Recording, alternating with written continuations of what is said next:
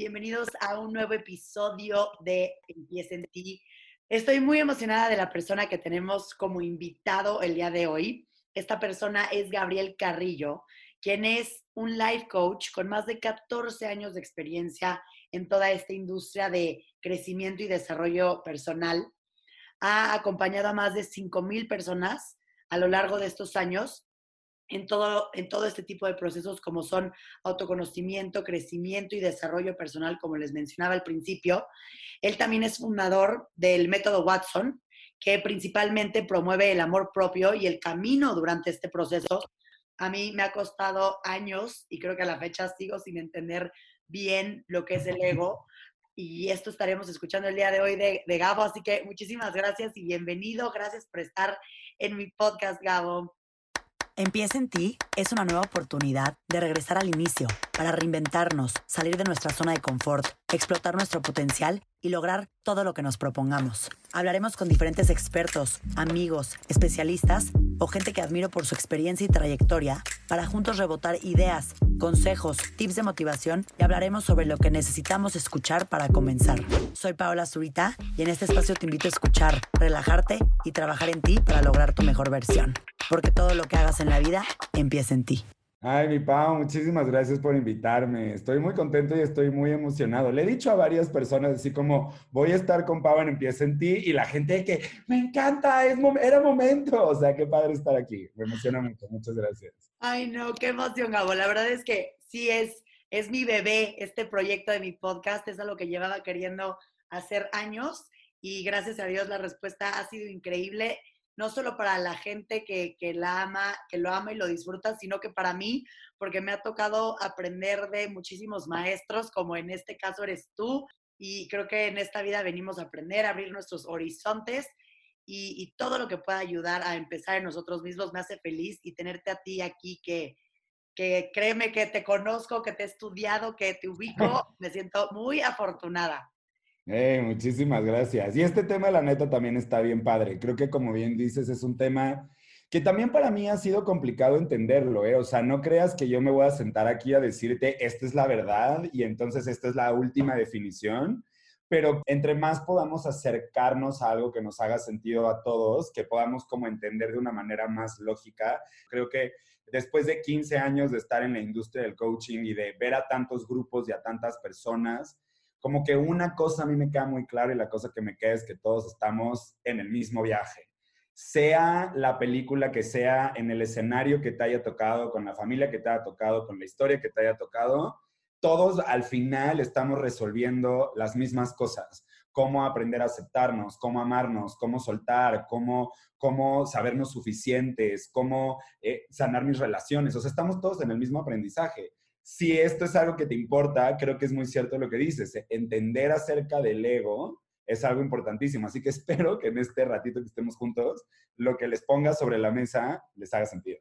Tú llevas muchísimos años de experiencia. ¿Cómo podrías definir más o menos qué es el ego, a qué está relacionado, qué es, qué es esta palabrita que a veces tanto nos, nos preguntamos qué es? Mira, yo uno de mis propósitos dentro del método Watson, como mencionabas, es tratar de hacer que la información sea como digerible y sea sencilla, ¿no? Porque si me siento a platicarte y decirte, mira, Freud piensa que el ego, pero no sé quién más piensa que el ego, o sea, ahí ya te perdí a ti, a mí, nos perdimos a todos y ya es una cosa complicadísima.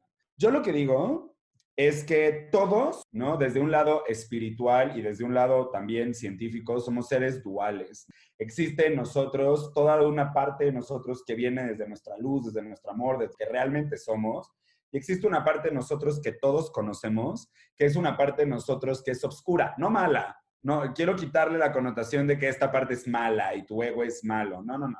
Esta parte tuya, esta dualidad que le vamos a llamar tu obscuridad, simplemente son todas las partes que nacen de tu historia, que nacen cuando te quieres proteger, que nacen cuando te sientes lastimado, que nacen cuando... No es esta parte. Entonces tú puedes ver en ti esta parte oscura y puedes ver esta parte en luz. Ahora, si nos vamos a la parte de la oscuridad, cuando yo hablo acerca del ego, yo me estoy refiriendo a la voz crítica que escuchamos nosotros en nuestra cabeza. Es tu voz, te escuchas a ti, pero la narrativa de la que viene esta voz está construido de miedo, está construido de vergüenza y está construido de culpa. Son, normalmente mucha gente dice que el ego es igual a la voz del miedo. A mí me gusta pensar que no nada más es la voz del miedo, sino también la voz de la vergüenza. Entonces, es toda esta parte de nosotros, es nuestro crítico interno, es esta voz de nosotros que nos hace creer que no somos suficientes, que nos hace creer que nos hace falta algo, es esta voz que nos dice que nos tenemos que cuidar para no salir lastimados, que tenemos que desconfiar, es esta voz que lo que quiere es protegernos. A veces es catalogada como algo negativo, algo que está mal, algo que no debería de ser. Entonces, por ejemplo, te dicen que si tú eres, tienes envidia, entonces la envidia lo que hace es que te va a mandar al infierno y entonces tú eres un ser humano, ¿no? Y como ser humano vas a sentir envidia, porque es parte de las emociones que vienen en tu paquete. El problema es que la catalogamos como algo malo. Entonces, con esto lo que quiero decir es que muchas veces a nuestra dualidad le tenemos miedo. Y nuestra dualidad nos enseñaron a tener que derribarla, a tener que pelearla, a tener que crear una guerra con ella para entonces cambiarla, para que ya no sea así, para que te conviertas en una mejor persona. Y creo que esa guerra nos ha lastimado muchísimo porque nos, nos está deshumanizando. Tenemos estas dos partes que, como tú dices, cero hay que juzgarlas, simplemente somos humanos y están y existen. ¿Cómo podemos identificar, ya lo, ya lo explicaste un poquito, ¿no? Que dices que es del parte del miedo, de la culpa, de, de este lado, de las heridas, de lo que nos ha tocado vivir, pero ¿cómo podemos de alguna manera identificar si es que no estamos tan conscientes de o tan presentes en ello cuando nos está hablando el ego y no del lado de luz. Me explico porque muchas veces pues estás en tu día a día y estás pensando 24/7 a todas horas diferentes cosas, pensamientos del pasado, futuro, presente, pero tratas de estar en el presente. O sea, toda una locura. ¿Qué, qué podríamos hacer ahí? Eh, primero que nada, creo que cuando estás en un trabajo de conciencia o estás en un trabajo de despertar y de entenderte a ti, una de las primeras reglas es aprender a convertirte en un observador de ti mismo todo el tiempo. Entonces, no se trata de hacerlo perfecto, no se trata de hacerlo bien, no se trata de cacharlo en el... O sea, se trata de crear conciencia sobre. Ahora, cuando tú ya te estás mirando a ti, creo que una de las partes más importantes para poder entender a tu ego es conocer tu historia. Si tú no conoces tu historia y nunca te has metido en ella, va a ser muy difícil que puedas encontrar dónde está tu ego. Me encantaría darte una respuesta de este es el fast food del ego y entonces vas a agarrar el ego en dos segundos, pero el ego es mucho más complicado que eso cuando tú te encuentres a ti mismo en esta conversación interna, ya sea de miedo o de vergüenza, estaríamos hablando acerca del ego, ¿no? O sea, cuando tú te puedas cachar ahí como, ok, este, no sé, mi papá fue alguien que le puso el cuerno a mi mamá cuando yo tenía cinco años y yo escuché eso en el, por teléfono. Y entonces, en ese momento, una parte de mí me dijo, nunca confíes en los hombres, ese es tu ego. Entonces, la próxima vez que yo esté en una relación y mi cabecita empiece, no confíes, no confíes, no confíes, yo ya sé que por mi historia, esta voz me está diciendo que no confíe por algo que pasó con mi papá. Y es impresionante porque creo que muchísimas personas en el mundo se dejan regir por el ego. Supongo que puedes llevar una vida basada en el ego, que es viviendo como en una cárcel, atrapado. Total, es, eh, por ejemplo, yo tengo uno de los workshops que doy en el método Watson que dura 24 horas, es un workshop específico con respecto al ego, ¿no? O sea, el propósito de mi workshop es que la gente pueda entender su ego, saber qué preguntas hacerse para conocerlo, bla, bla, bla. Y uno de, las, de los 20 o de los darse cuentas que es muy normal en este workshop es que la gente dice, creo que he vivido toda mi vida desde el ego normalmente pasan dos cosas. Una, pues se quedan marcando ocupado un ratote, o sea, sí se quedan con cara de, ¿y ahora qué?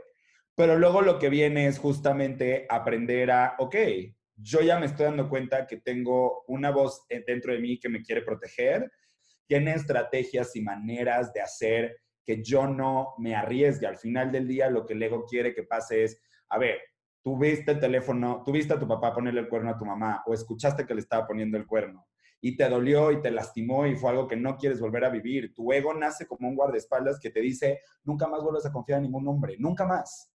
Entonces, cuando tú creces y no estás confiando, pues ahí está tu ego. ¿Cuál es el downside de eso? Que pues no estás teniendo relaciones.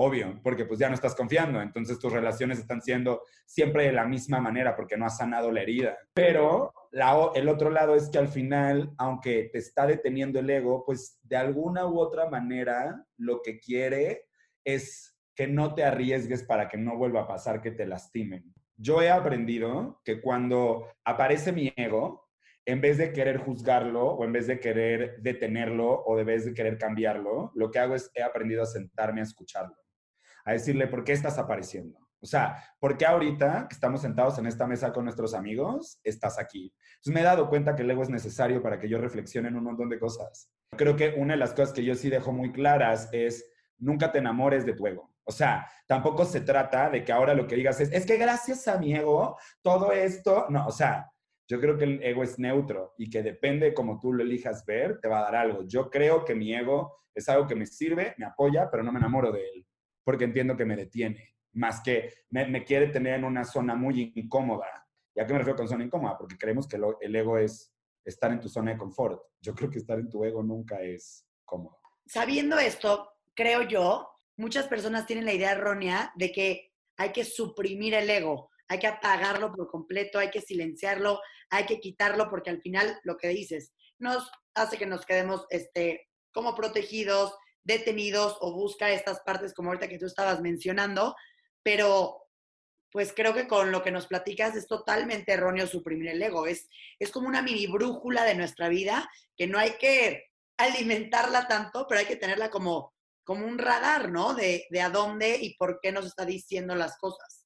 Creo que la manera en la que lo estás diciendo, para mí, desde mi punto de vista y como yo lo aprendo y como yo lo enseño, sí. O sea, más allá de suprimirlo, creo que tiene que ver con aprender a escucharlo, aprender a entenderlo. Ahorita, tipo, estoy leyendo un libro buenísimo de una mujer que se llama Carla McLaren que habla sobre el lenguaje de las emociones y me tiene muy volado, como ella dice, que nosotros con respecto a las emociones aprendimos solo dos modalidades. O aprendimos a reprimirlas o aprendimos a expresarlas. Entonces, siempre expresar nuestras emociones va a ser mejor que reprimirlas.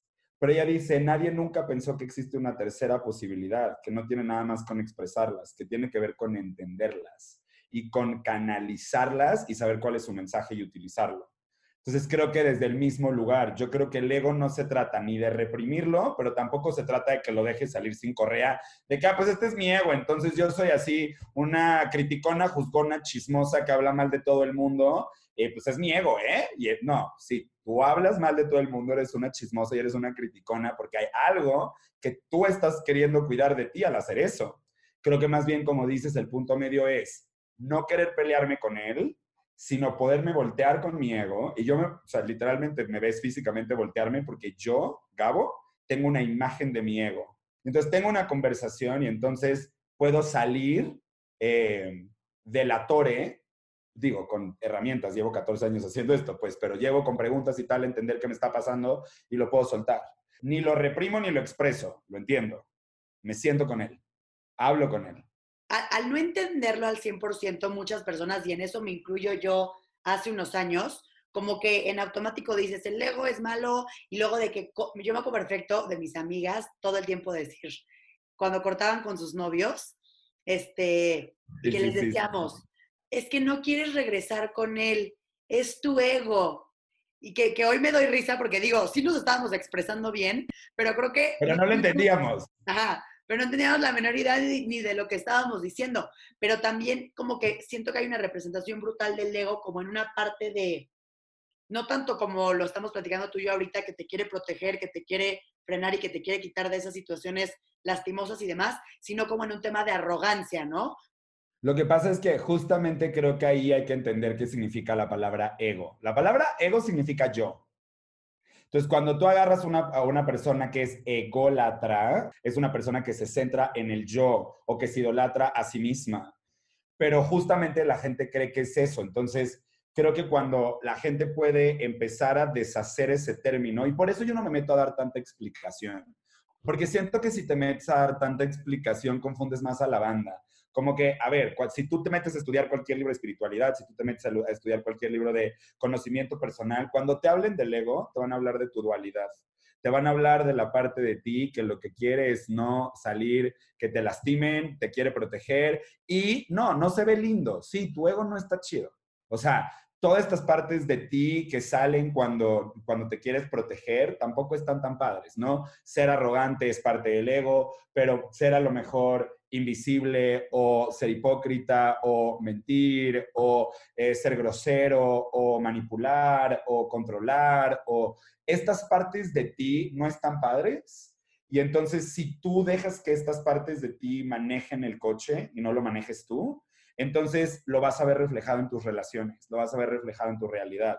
Y creo que justo la razón por la cual es importante conocer a tu ego es porque al final si tú lo que quieres es tener una vida que esté mucho más en armonía, en conciencia, en crecimiento, en paz, en equilibrio, pues conocer a tu ego y conocerte a ti es tu responsabilidad para que eso ocurra. ¿Me explico? Conocer cómo me detono, conocer por qué me detono, conocer por qué salen estas partes de mí, por qué, de dónde vienen. Ah, claro, es que cuando yo era chiquito mi abuelito se murió y claro, yo ya no quiero enamorarme de nadie o sentir porque voy a perder el amor otra vez. Ah, ya entiendo. Entonces esta parte la tengo que tener. O sea, como que siento que es la idea de conocer a tu ego no nada más es una idea linda, es una idea necesaria si lo que tú quieres es hacer este viaje. Porque tu ego te va a avisar dónde están tus heridas. Fíjate, si tu ego sale, es porque hay una herida no sanada. Si la herida estuviera sanada, el ego ya no saldría. Entonces el ego te está avisando dónde hay una herida que sanar. Entonces incluso también eso es parte de su proceso. Entonces, no sé, creo que creo que hacer este viaje con la herramienta del ego es mucho más sencillo que cuando no la tengo.